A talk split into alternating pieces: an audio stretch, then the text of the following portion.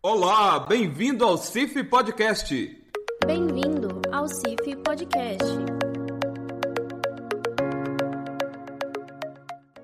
Este podcast é uma parceria da CIF com a Sotrec Florestal e a Singenta. Olá, pessoal! Está começando mais um CIF Podcast. Eu sou a Tamires Emerick e hoje a gente vai falar sobre segurança do trabalho no setor florestal.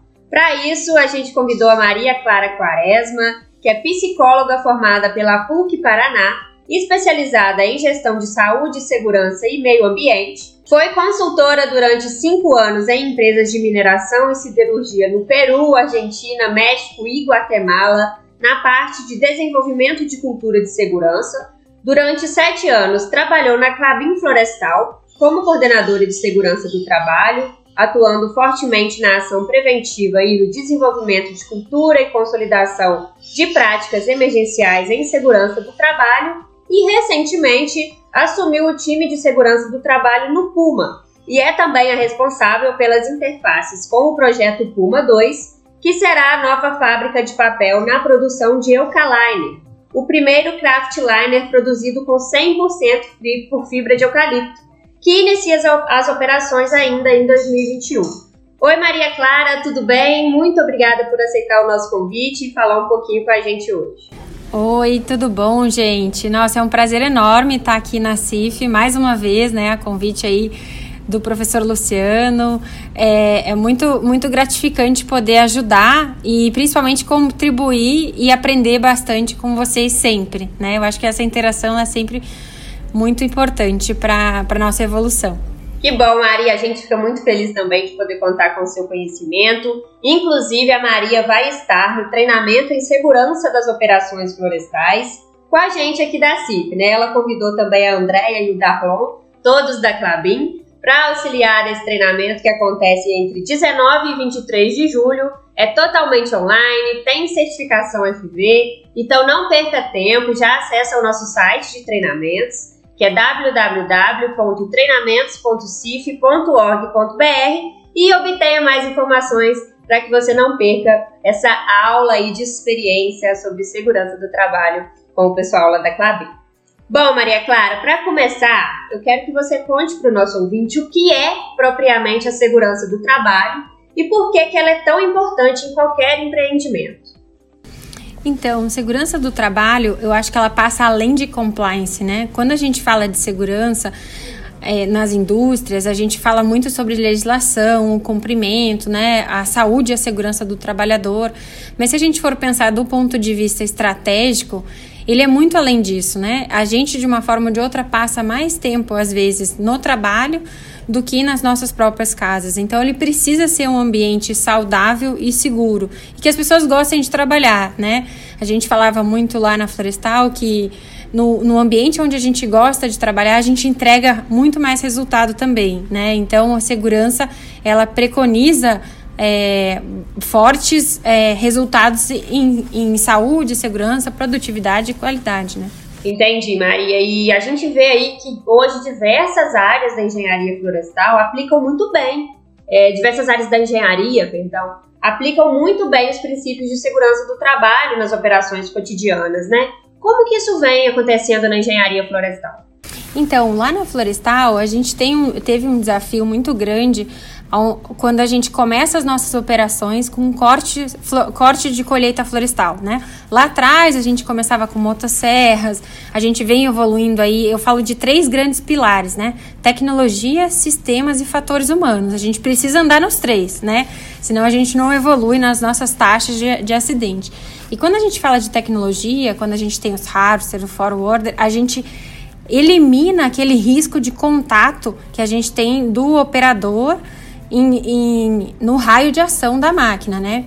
Então, é, uma das coisas que eu acho que é bem interessante de comentar aqui, que além das máquinas florestais, a gente tem que ter protocolos muito rígidos também, né? Porque não somente a máquina pode falhar, como a própria pessoa, de uma forma ou de outra, pode não estar tá bem naquele dia e vir a falhar também e gerar um acidente, né? Com certeza. É, eu acredito que esses acidentes aconteçam mais em algumas áreas do que outras, né, Maria? Onde que fica concentrado é, esses, a maioria desses acidentes? Infelizmente, é, assim, a maioria dos acidentes, pelo menos nos últimos anos lá quando eu estive na Florestal, eles estão focados no transporte ainda, né? Porque a gente, eu falo que é uma área muito desafiadora porque a gente não tem muito contato. Né? Se a gente for pensar, a gente tem contato com o motorista de transporte florestal duas vezes. Uma quando ele vai carregá-la no campo e a outra quando ele vai desabastecer no pátio de madeira da, das fábricas, né? Então o desafio da gente incultar, de colocar a cultura nessas, nessas pessoas é realmente muito, muito é, desafiante, né? A gente trabalha bastante com, inclusive, alguns podcasts que a gente já fez, a gente já fez ações de desenvolvimento e conseguiu colocar no, no último ano é, tecnologias embarcadas nos caminhões para justamente detectar fadiga e sono desses motoristas e fazer com que eles tenham um alerta de que eles estão cansados, né? Porque essa percepção de quando que eu estou cansado é um desafio muito grande ainda nas operações, né? Então, a, é, a, cabine ele emite um alerta, né? Porque ela é uma detecção de fadiga e sono através das pupilas e da abertura da boca. Então, vamos pensar assim: quando a pessoa está bocejando, quer dizer que ela está num estágio de sono já muito avançado. Então a gente tem é, colocado muita tecnologia para justamente evitar que esses acidentes mais graves, né, que impactam principalmente a comunidade, aconteçam. Nossa, que bacana! E esse tipo de tecnologia já é uma realidade nas empresas florestais ou é novidade? Ele, na verdade, começou há uns dois anos atrás com alguns testes aqui na Florestal do Paraná, na Clabin Florestal, mas tem alguns outros parceiros nossos que já fazem uso também. Nossa, muito bacana. E os principais motivos desse, desses acidentes, eles são falhas humanas ou o que, que a gente pode, né? Quais motivos a gente pode citar? Então, quando a gente fala assim, né, a, da teoria, a teoria fala que 96% dos acidentes são de falhas humanas, né? Que a gente tem ali um pouquinho só de percentual é, que de fato é a falha da máquina, né? Então, só que eu acho, eu acho interessante a gente falar da falha humana, não somente como operador, né? Mas às vezes a gente tem falhas humanas na, nas decisões das gerências, a gente tem falhas humanas na manutenção e na própria operação, né? Ou às vezes na própria pessoa que pediu ou exigiu que aquela atividade acontecesse, né? Então, eu acho que o, o fator humano como contribuinte para um acidente, ele é muito além do operador, né? Eu acho que esse é o, o grande desafio aí que a gente tem de conscientizar as pessoas a respeito disso. Com certeza. É, eu vejo muito aqui, né, no GT Colheita e Transporte da CIF, é, os fabricantes muito preocupados sempre em melhorar questões de segurança, essas questões de sensores, como você mencionou, para entender como que está ali o nível de fadiga, dentre outras né, estratégias que a gente tem visto, mas sempre com essa preocupação de eliminar ao máximo aí os riscos com a operação mas a gente acaba vendo que nem sempre isso é o suficiente, né? Como que a gente pode entender os fatores que levam ao risco? Então, é, assim como eu comentei com você, que a gente, sempre quando vai investigar um acidente, a gente tem que olhar quais são as nossas falhas. A gente olha a teoria de Reason, que é um estudioso do risco, ele fala muito da gente falar, da gente olhar as, as falhas em três fatores, né? Se a gente olha se o nosso sistema está falhando, que sistema quer dizer treinamento que está falho, às vezes as pessoas não estão compreendendo a forma, ou o treinamento não está na frequência correta.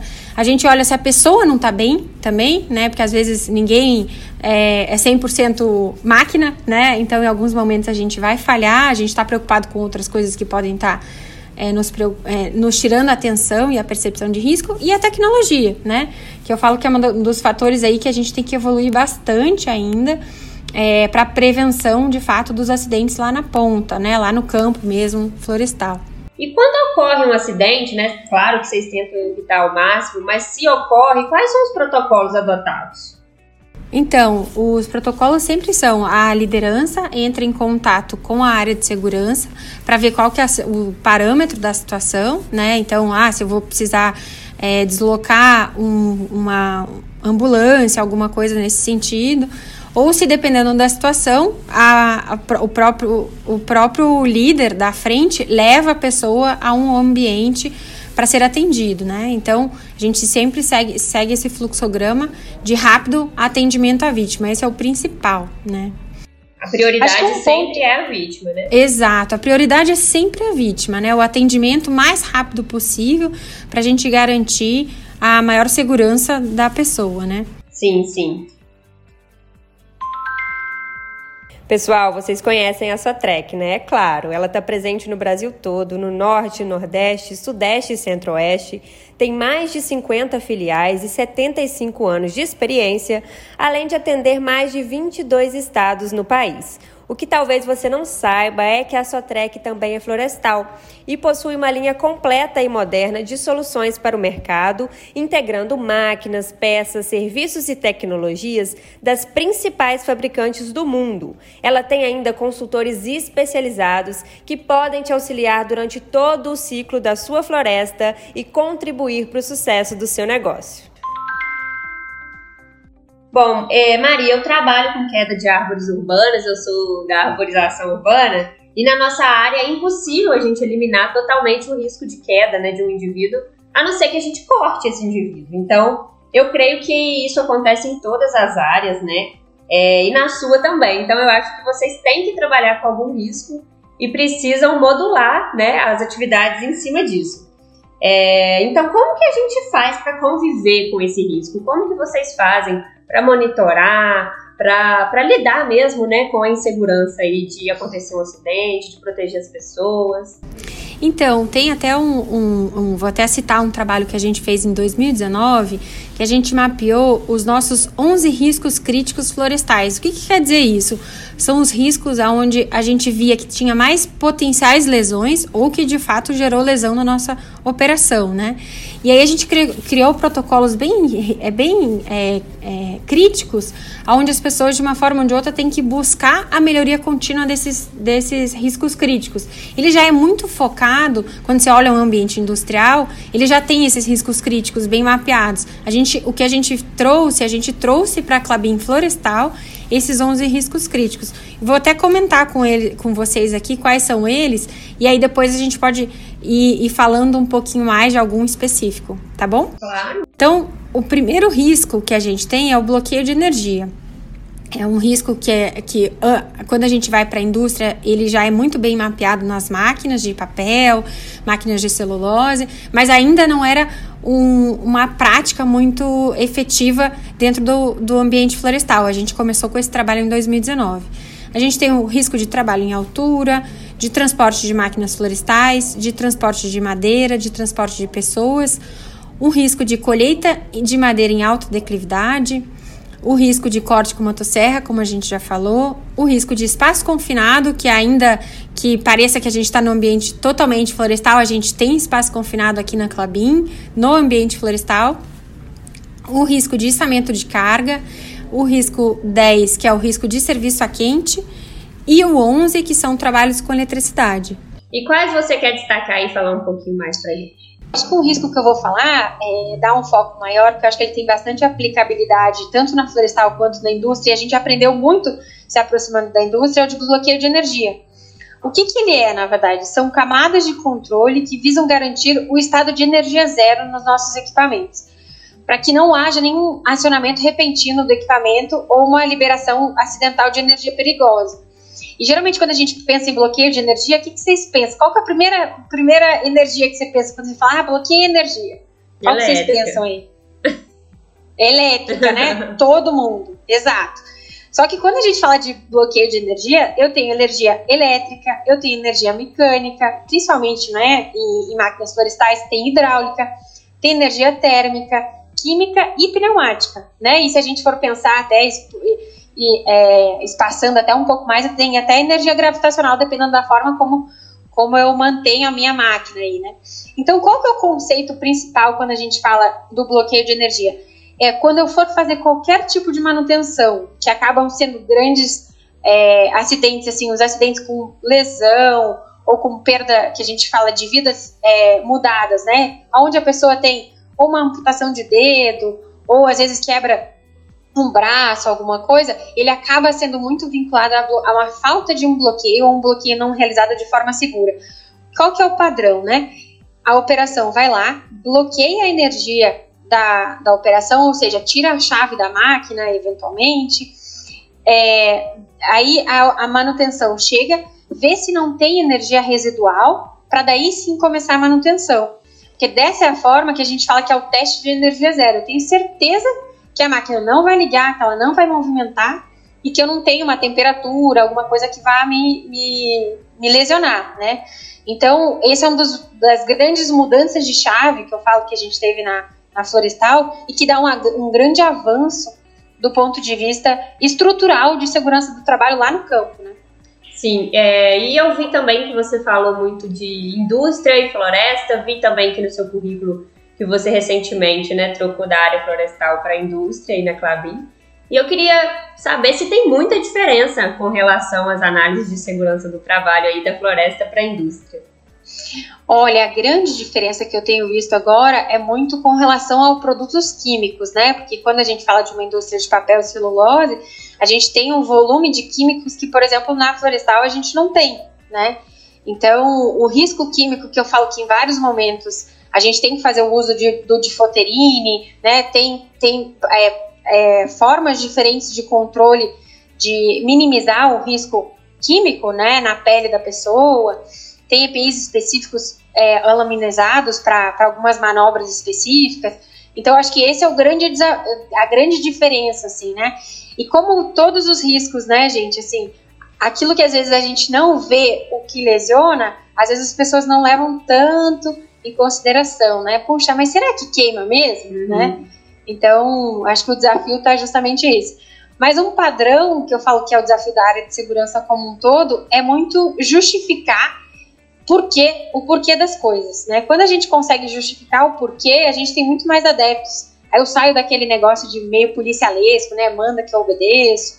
Eu vou gerando mais consciência nas pessoas. E aí as pessoas cuidam por si só, né? Não precisa ter uma, uma auditoria o tempo todo ali, fazendo com que se cumpra o padrão. Uhum. Com certeza também, às vezes, a gente quer trabalhar muito as máquinas, as tecnologias, e acaba esquecendo das pessoas, né? Exato, que é o grande desafio, né? Eu falo assim, uma, uma, uma floresta não cresce se a gente não plantar, uma fábrica não produz papel se de uma forma ou de outra a gente não intervir, não, não produzir, né? Não fazer as manobras específicas. Então, basicamente, é, todos os, os, ambientes são movidos a pessoas, né? Sim, então a gente tem que, tem que focar bastante em ações com elas. Sim, acho que a gente sempre vai precisar de cérebros humanos aí, independente do quanto a gente avance em tecnologia e é muito legal ver que vocês estão trabalhando para fortalecer essa relação aí de forma tão harmoniosa. Legal, obrigada. Quem ouve o podcast CIF já sabe que a gente gosta sempre de trazer aqui assuntos inovadores e eficientes que contribuam de verdade para o setor florestal, né? Pois é, a Singenta também gosta disso e por isso está em mais de 90 países, ofertando soluções e suporte especializado para que os produtores possam produzir mais e melhor. No setor florestal e no setor agrícola, com uma diversidade de produtos incríveis, você encontra tudo em um único lugar. Acesse agora mesmo o site da Singenta em singenta.com.br e confira as soluções disponíveis para o setor florestal. É, e a última pergunta que eu quero te fazer, Maria Clara, é onde você acha que a gente ainda precisa melhorar em segurança do trabalho no setor florestal? Eu acho que está é, no quesito muito, do ponto de vista de cultura, eu falo muito da gente entender a diferença de erro e violação. Isso não só florestal, eu acho que num todo. Boa parte das indústrias que a gente acaba tendo contato, né, a gente tem que pensar muito que às vezes a pessoa erra sem a intenção de errar, né? E violação é totalmente diferente de erro, porque violação eu tenho a intenção de errar, né? E aí quando a gente de fato aprende que a violação, que o erro, na verdade, ele é humano, né? De uma forma ou de outra, a gente só tem duas certezas na vida, uma que a gente vai morrer e a outra que em algum momento a gente vai errar, né? Seja passando uma marcha, em algum momento a gente erra, né?